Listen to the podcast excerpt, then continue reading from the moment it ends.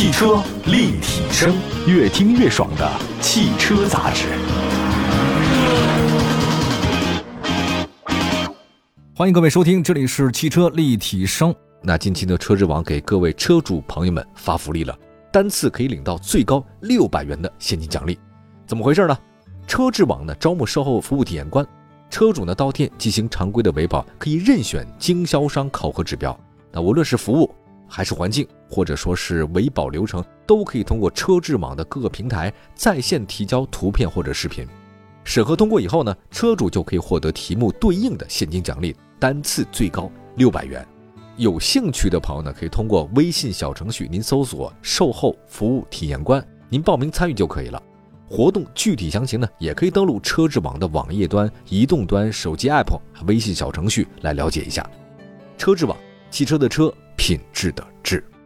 最近一段时间，大家都明白，国内新能源市场那实在是相当火爆。那一方面呢是便宜了，这车有规模效应；另外一方面是什么？外部因素嘛，油价它始终是不太稳定，虽然有升有降，但升得多降得少。大家很关注生活成本，能省就省，这是对的。那么在新能源车持续受众的情况之下，无论是上汽通用还是长安的福特，它的业绩都只能用一般来形容，或者说用很一般来形容。那近期呢，上汽通用为了扭转颓势呢，推了全新一代的君越，还有长安的林肯新的冒险家也来了。那这两款车的竞争力到底怎么样呢？今天我们就跟大家好好分析分析。关注一下，首先说别克全新一代的君越。那么在国内的中级车市场，除了日系三强，肯定还有一个别克君越。这个曾经是明星车型，大别克，静音舒适是很好的卖点。咱们回顾一下历史啊，上汽通用别克品牌在成立之初啊，它主攻的就是这个中高端，就觉得好像是老板开的车。一九九七年，上汽通用的话呢正式成立，它投产的第一款车呢就是啊最后一代的别克世纪。那么当然呢，一九九八年正式下线。二零零六年，国产的 La Crosse 君越正式上市，这个是泛亚技术中心为中国市场升级改造的特供车型。您看哪泛亚设计的，你就明白了。零九年，国产君越完成了换代，这一款君越就不一样了，是别克首款由中美双方共同研发的，所以这个就卖得很好，表现不错啊。那二零一六年，君越再次迎来换代，这个二零二三年了已经啊。五月十五号，全新一代的别克君越正式上市，一共推四款车型，售价区间十七万九千九到二十三万九千九。那相比之前的二十一万九千八，这个价格门槛呢下探幅度接近到四万。那对一款二十万左右级别的车型来说，这个下探四万块钱是不太小的一个幅度了啊，算是打折打的挺狠的。当然哈，一直以来像别克、雪佛兰它旗下的车型终端优惠都特别大。这次从经销商促销变为了官方的降价，会对竞争力提升有很好的帮助。按照计划，艾维亚版和它二八 T 车型已经是启动交付，二五 T 车型呢将会在三季度内陆续的交付。咱们就这么讲，一款车在换代推新的时候，主动大幅度的给你降价，这什么原因？就是因为它卖的不太好，没别的原因，没那么复杂。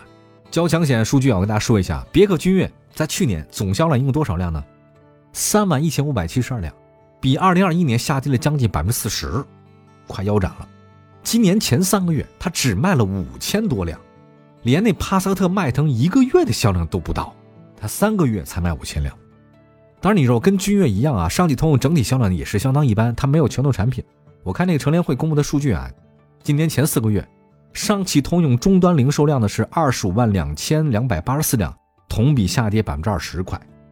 现在销量是大幅下滑，所以赶紧推新车，赶紧降价，因为价格呢的的确确是像我们这样的买车的一个很重要的因素哈，甚至是第一要素。全新的君越官价比老款车型是降了不少，但是呢，你要这么想，你是跟自己降了不少。但如果咱们横着比啊，咱别纵着比，横着比，咱比那大众帕萨特十八万多，迈腾十八万六，你的优势即便是降了，它好像也不是那么明显。那你要再考虑到人家帕萨特卖十八万，迈腾也十八万六，对吧？它终端也有优惠啊，所以全新君越您是降价了，可是，在价格方面想获得优势还不是太轻松。那未来是否会在经销商处有优惠呢？进一步的观察。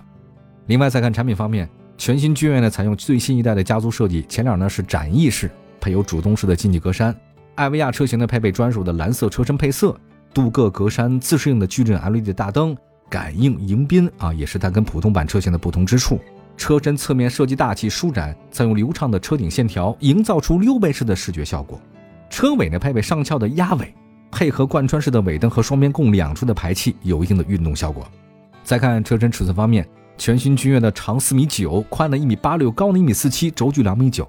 大众迈腾是多少呢？长十四米八六，宽呢是一米八三，高呢是一米四七，轴距是两米八。哎，这你要这么看呢，全新君越它是有优势的，但我觉得优势也不是很大哈。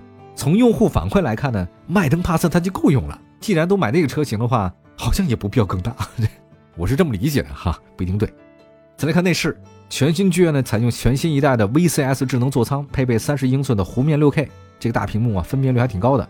内置呢是高通骁龙八幺五芯片，五 G 通信，三十种模式 FOTA 的升级，配备了 eConnect 的互联技术和 R-Star 安吉星系统，这都是智能驾驶啊。座椅方面是配了一个 3D 扶感舒享座椅，高级真皮包裹，前后排的坐垫长度还都挺长，你坐得很舒服嘛。艾维亚车型前后排的座椅呢都有三档调节加热、三档吸风式通风和按摩，因为艾维亚是它的高端的那个系列嘛，所以它比较贵一点啊。它还有老板键啊，还有后座的智能智控啊。还有后座的这种乘客智控什么的，功能上倒是舒适性挺强的。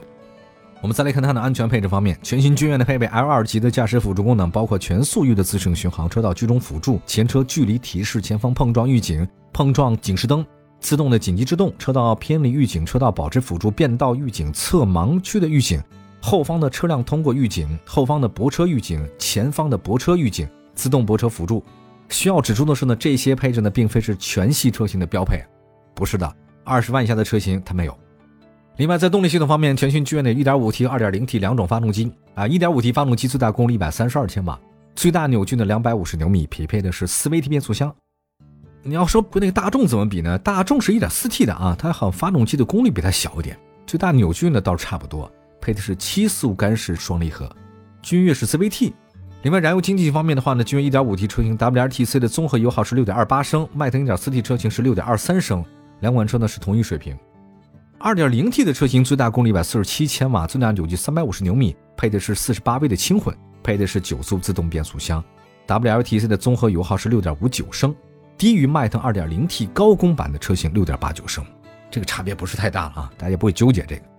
那么另外呢，全新君越的首任车主呢享受动力系统八年或十六万公里的质保，底盘结构方面，全新君越是前麦弗逊独立后多连杆独立悬架。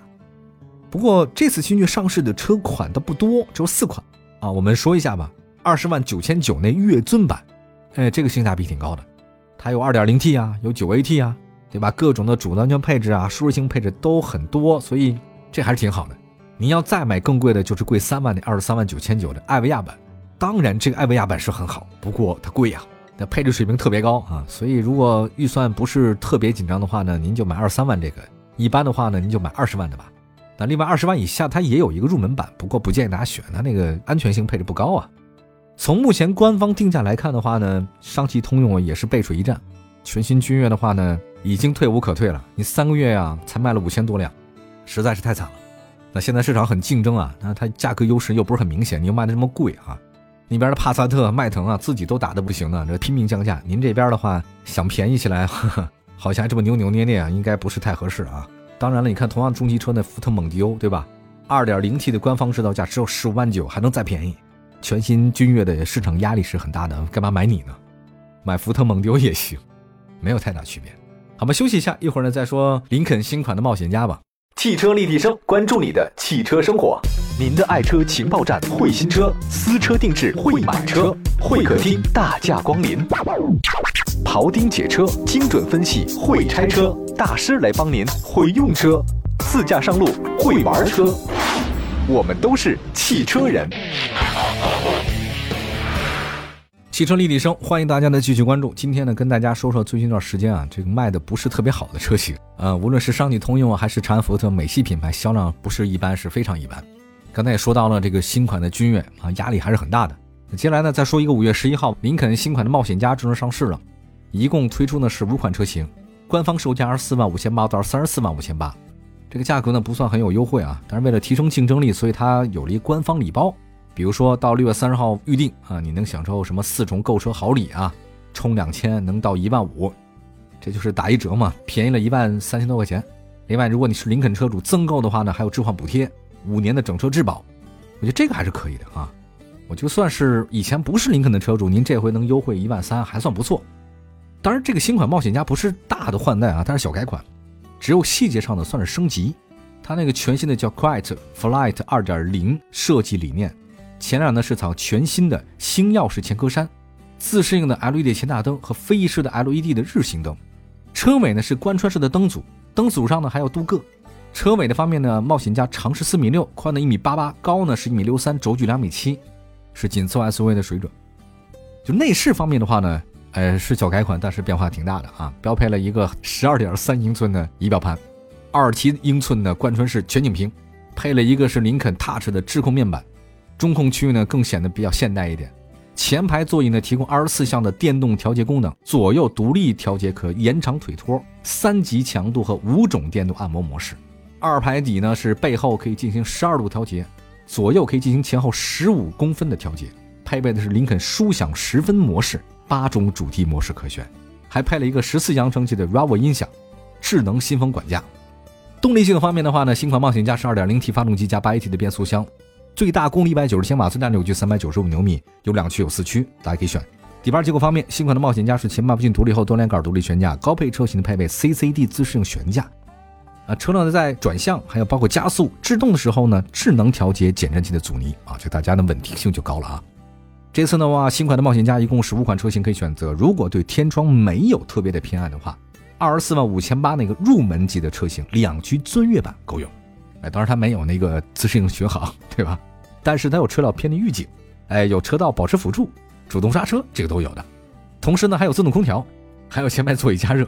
另外，二十五万八千八那两驱尊享版多了全景天窗、前泊车雷达、前排座椅通风，哎，这个应该是主力。二十五万八千八这个啊。还有一个是二十七万八千八的两驱尊雅版，另外二十九万八千八的二点零 T 四驱尊雅版，这个就比较贵的，不建议大家选。因为是豪华紧凑 SUV 的后来者，它这个算是豪华品牌，但是应该是二线吧。所以新款冒险家呢，在市场上你得主打的是什么？主打的是性价比。在二零二二年，它的销量超过老对手凯迪拉克 XT 四，但是跟奥迪 Q 三、奔驰 GLB、宝马 X 一来比的话呢，林肯卖的没那么多。呃，当然，如果你要看重性价比的话呢，像林肯冒险家、凯迪拉克这种品牌的话呢，也是个很好的选择，没必要都是 BBA 嘛。好，感谢大家收听我们今天的汽车立体声。今天说的是两款车型，一个是上汽通用的，一个是长安福特的，确实卖的都不太好。不过他们也在努力想调整，我们也持续关注啊，品牌在国内的发展如何，销量如何呢？今天节目就这样，下期我们接着说车聊车，拜拜。